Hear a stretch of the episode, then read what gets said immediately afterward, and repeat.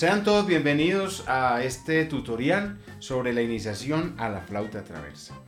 Bueno, sería muy importante y de, de, mucha validez tratar de recordar un poco a nivel histórico la evolución de la flauta traversa. Si bien es cierto que hoy tenemos todo este tipo de mecanismos y de construcciones con unas ingenierías muy desarrolladas, tenemos que recordar que la flauta traversa tiene un principio muy básico y un principio que la verdad es muy rudimentario, que consiste simplemente en que el aire ingrese a un tubo y ahí generar una onda eh, sonora. Entonces, si pensamos en eso y nos remitimos a, a un pasado de, de, de más de 2000 años, entonces, cuando mmm, en aquella época un animal de huesos grandes quedaba eh, descompuesto, en su esqueleto hay huesos muy largos que generan después un orificio en su, con, con, con mucho tiempo. Ese orificio eh, puesto, expuesto a una corriente de, de aire, el viento, lo hace sonar, lo hace susurrar como nos pasa a nosotros a veces cuando hacemos eh, sonar una botella, una botella que simplemente la soplamos. Entonces ahí está el principio de las flautas. A partir de ahí tendríamos entonces que pensar que las flautas han evolucionado, han evolucionado tanto como las culturas y como el ser humano ha ido evolucionando, tanto con la ciencia, las matemáticas y la ingeniería, la parte industrial. De modo que cuando pensamos en eso, Mm, podríamos entonces imaginarnos flautas más rudimentarias. Tendríamos aquí, por ejemplo, una flauta que es una cañita de maderita muy sencilla, muy pequeña, con seis agujeros.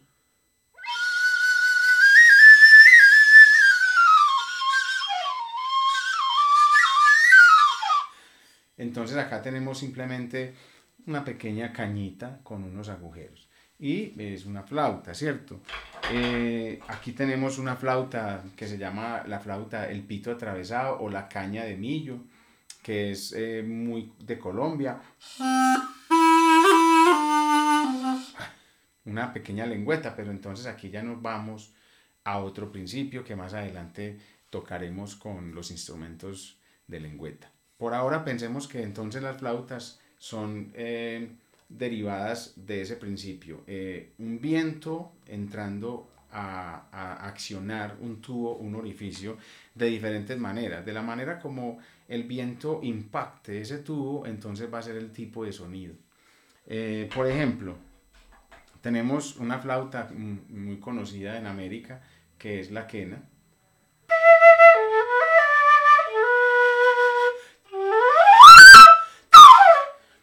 Este instrumento es un, si pueden observar, es un orificio, eh, es un hueco, perdón, una, un, un, tubo hueco, sin nada por dentro, no tiene ninguna lengüeta como el que acabamos de ver del de, de, pito atravesado o la caña de millo que es colombiana.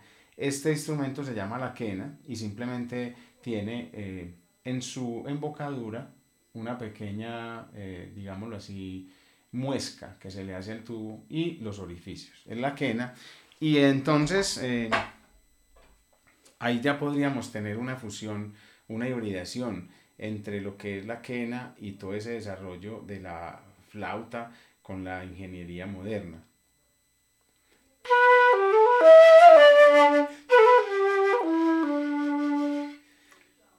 Esto, esto es solo para que vayamos viendo eh, un poquito de la evolución del instrumento.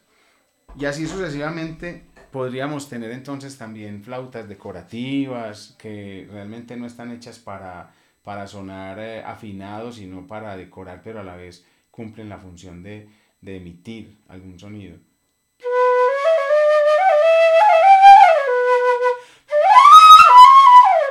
Flautas decorativas para tener en la pared.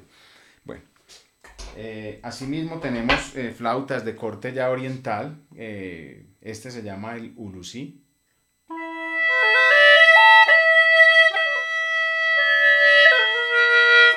Tiene un, una acción.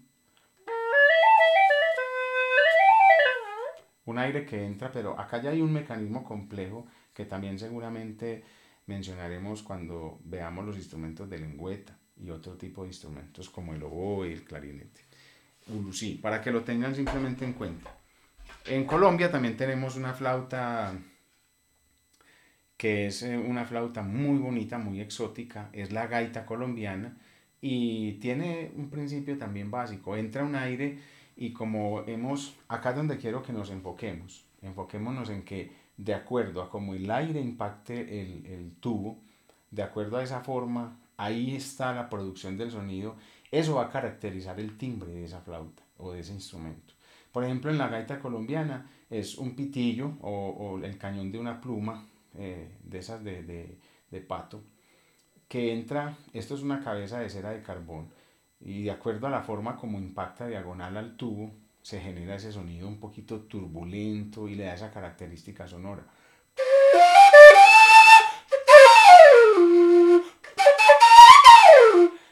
Gaita colombiana. Bueno, entonces ahora ya finalmente nos vamos a quedar nosotros con la flauta traversa. Vamos entonces a hablar de este maravilloso instrumento, de este versátil instrumento. Ya vimos entonces cómo es posible que la flauta tenga tanta evolución y que sea un instrumento tan antiguo. No vamos a decir que tanto como la voz humana, pero sí muy probablemente muy antiguo, tanto como la misma humanidad, por el hecho de lo que hablábamos. Si hay un hueso eh, eh, por ahí tirado de un animal que se descompuso, él con el viento va a sonar y entonces alguna persona se percató de eso y empezó a explorarle con más orificios. Pero también recuerden que las cañas, las guaduas, eh, hay, hay, hay em, todo este tipo de cultivos también muy silvestres, en todos los países las hay y, entonces tenemos cañas de diferentes eh, configuraciones, de diferente composición biológica y entonces ellas van a sonar. Inclusive hay una obra del compositor francés Claude Debussy titulada Syrinx, que es una obra que habla un poquitico de esa historia de las cañas y de, y bueno, eh, tiene todo un cuento muy bonito, pero las cañas suenan, susurran entre ellas. Inclusive a veces cuando dejamos una ventana entreabierta podemos sentir como el viento cuando la impacta, depende de la velocidad y la cantidad de, del aire, genera cierto susurro, cierto, cierto sonido. Todo eso entonces nos lleva a pensar que ese es el principio de estos instrumentos. Bueno, la flauta traversa tuvo unos intentos a nivel de la historia por esa curiosidad del ser humano de querer perfeccionarla y de querer eh, tener más posibilidades eh, sonoras. Entonces ha tenido muchos intentos de desarrollo. Recuerden que entonces eh, en el comienzo teníamos solamente un tubo agujerado, literalmente, y por muchos años yo creo que tuvimos y todavía los tenemos instrumentos pentatónicos, cinco sonidos, una escala muy más, sencilla, y, y ahí pasamos mucho tiempo. Pero si nos vamos ya entonces eh, al Renacimiento, si buscamos en el Renacimiento, allí sí que hay muchos intentos de, de obtener diferentes sonidos a través de este principio de la flauta. Entonces allí tenemos mucho desarrollo.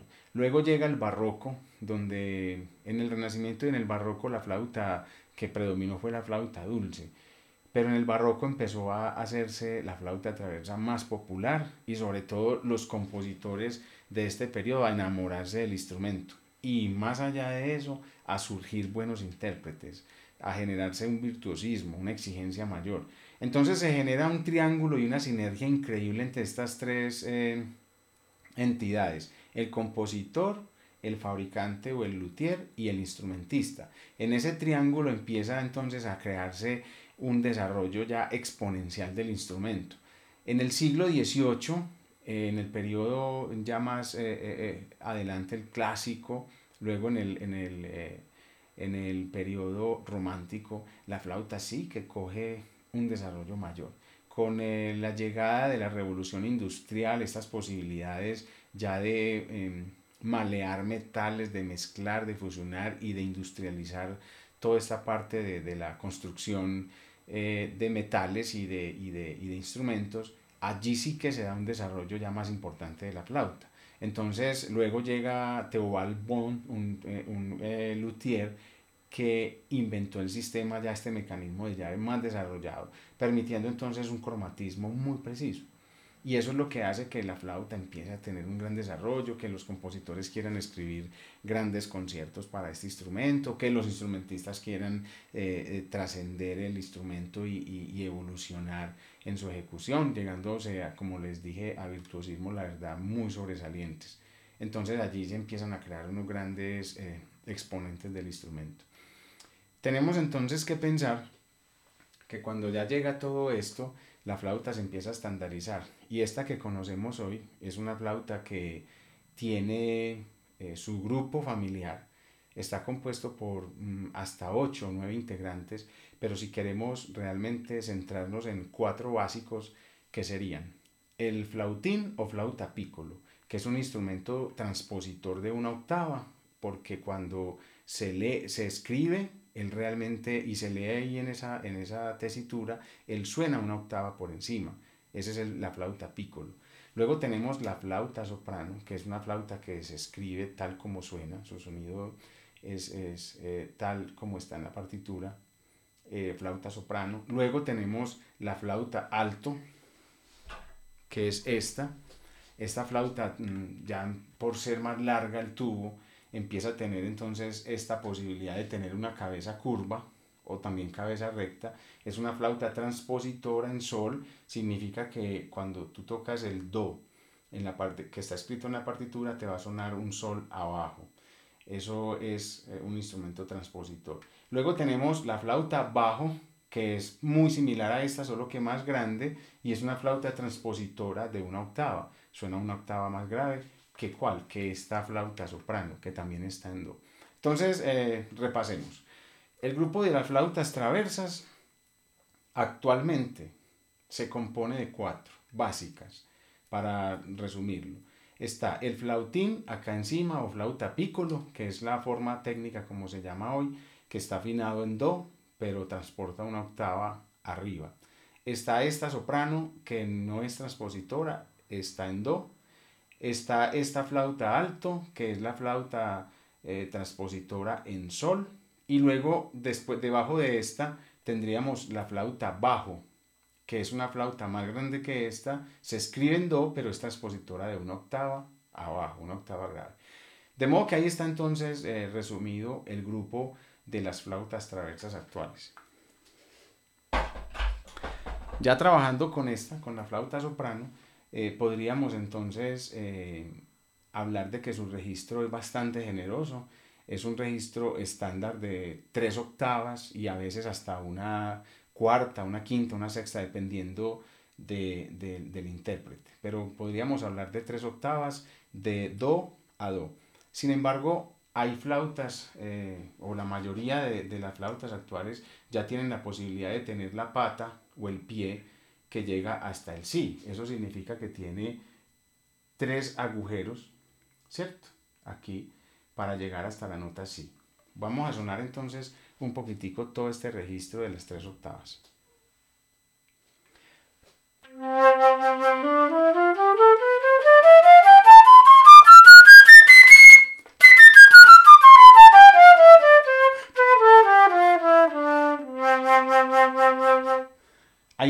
Tenemos la, configuración del registro de la flauta tres octavas. Sin embargo, esta, como les mencioné, fuera de ese do, bajamos medio tono, media nota más hasta el si.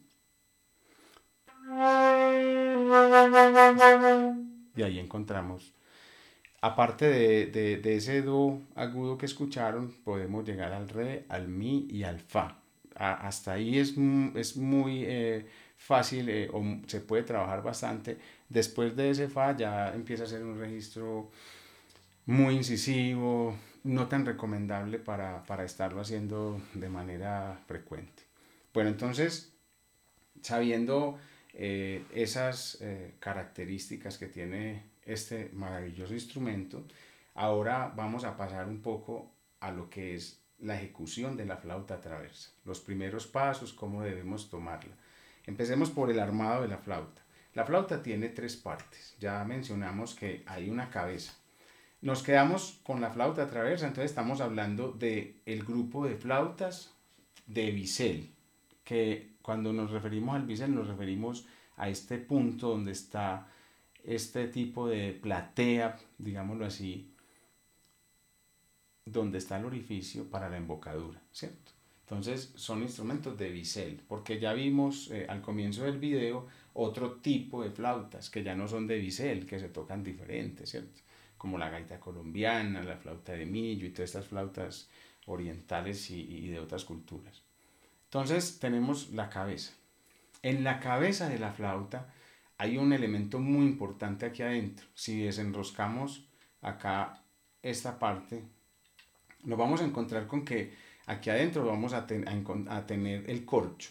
Ese corcho lo que hace es delimitar la zona a partir de la cual se va a propagar la onda sonora. Entonces el aire cuando entra al orificio, aquí sobre, sobre el bisel, este orificio, eh, el aire va a chocar allá adentro, en ese, en ese corcho, se devuelve empezando a producir eh, la onda. Por eso es tan importante entonces la cabeza de la flauta.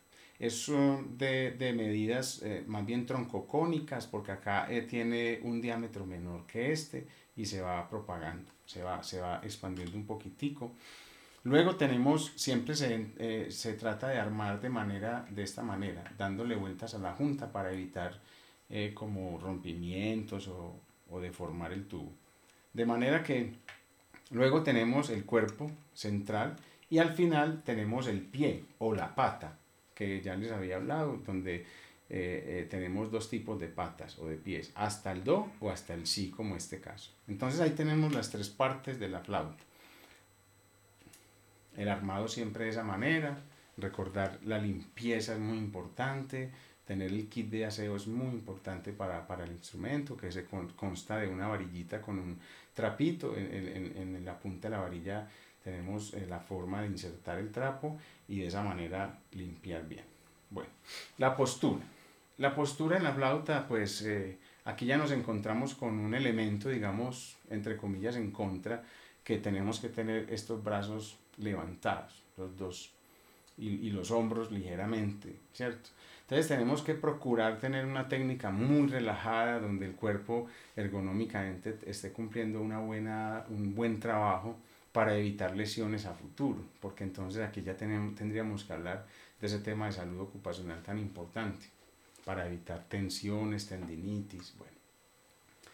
Lo que debemos hacer es relajadamente, con los pies ligeramente abiertos y que se permita un balanceo, que haya como una amortiguación con el esqueleto y los músculos, eh, lograr inclinar la subir la flauta a este nivel, casi de la boca, con una ligera inclinación hacia abajo. Y vamos a emboquillar de esta manera. Vamos a dejar que los dos labios queden libres. Miren que yo puedo seguir hablando. Y aquí vamos a, a ubicar ese orificio y a procurar enfocar o emboquillar la, mejor, la mayor cantidad de aire para darle vida y sonido a este tubo. Es muy importante trabajar la columna de aire con ejercicios diversos que, que podemos encontrar en muchos textos y, y, en la web de cómo eh, fortalecer nuestra respiración. Será un tema pues entonces para otro tutorial. Por ahora entonces recordar que este es un instrumento de viento y que entre mejor viento, mejor aire tengamos, entonces así va a ser la calidad del sonido. Vamos entonces a hacer los primeros sonidos a buscar que los labios estén ligeramente hacia adelante.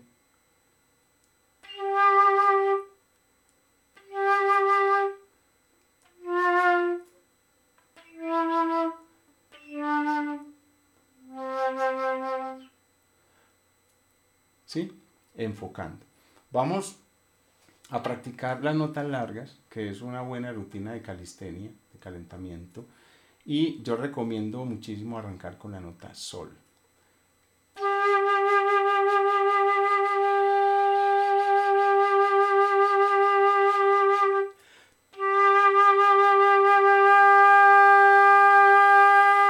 Muy, muy importante al comienzo eh, ser conscientes del vibrato. Eh, como la idea es que todavía no tenemos un vibrato muy desarrollado, podemos hacer un sonido plano, un sonido flat.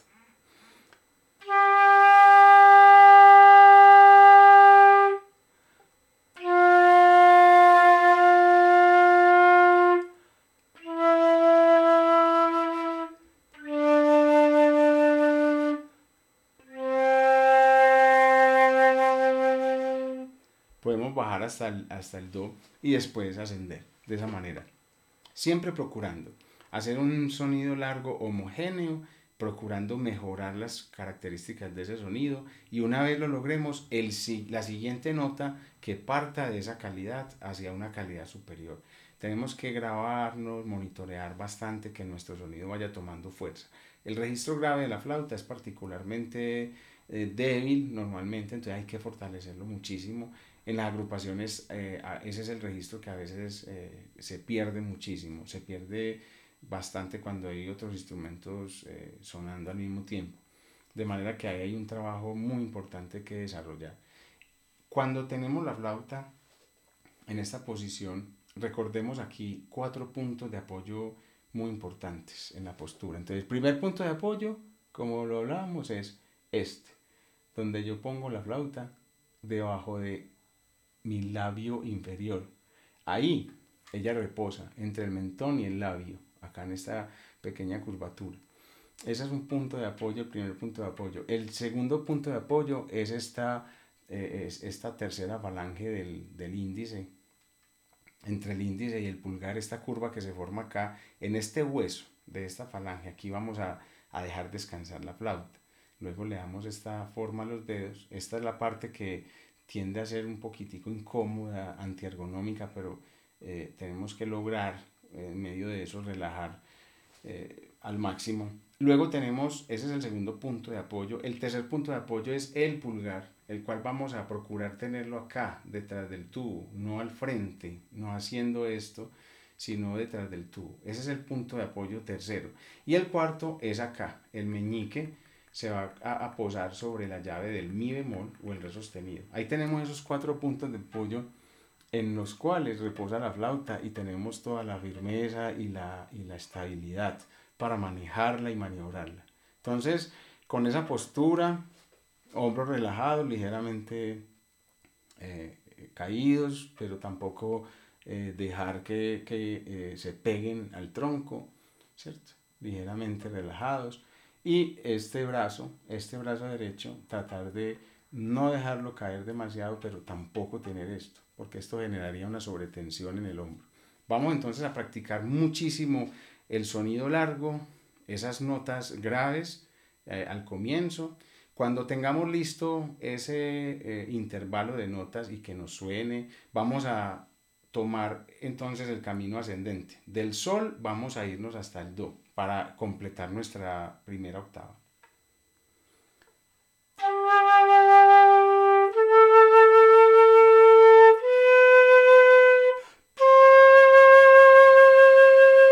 Y ahora ya tenemos la primera octava vamos a trabajar bastante a, lograr hacer entonces dos articulaciones básicas que son muy importantes, el legato y el estacato. Entonces la voy a hacer primero en legato y luego en estacato.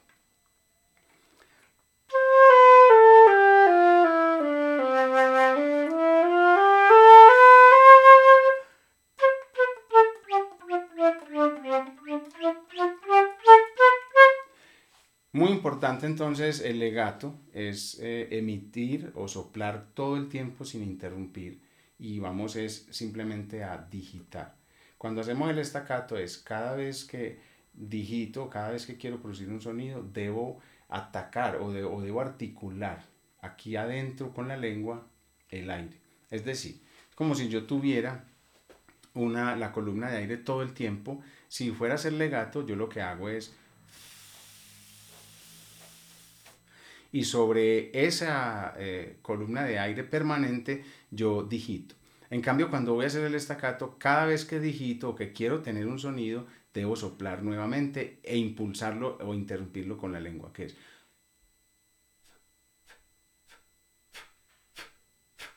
Entonces, practicar esas dos articulaciones, legato y estacato. Cuando tengamos esa primera octava con esas dos articulaciones, Vamos entonces a pasar a otro nivel con articulaciones y es mezclarlas. Vamos a hacer, por ejemplo, dos ligadas y dos estacato.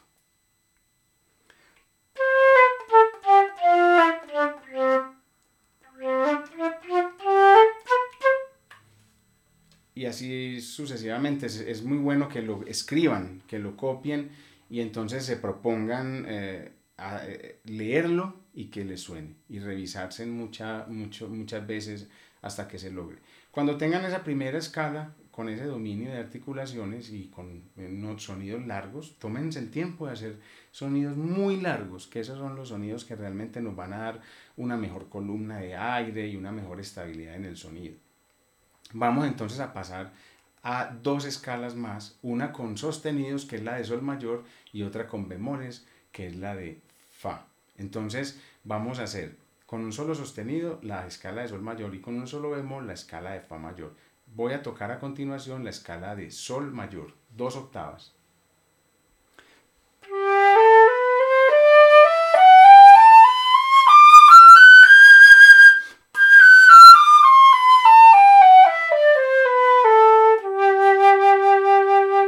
Al final agrego su respectivo arpegio.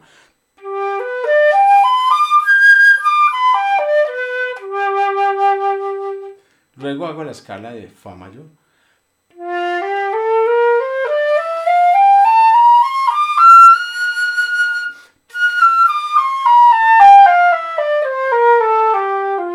El arpegio.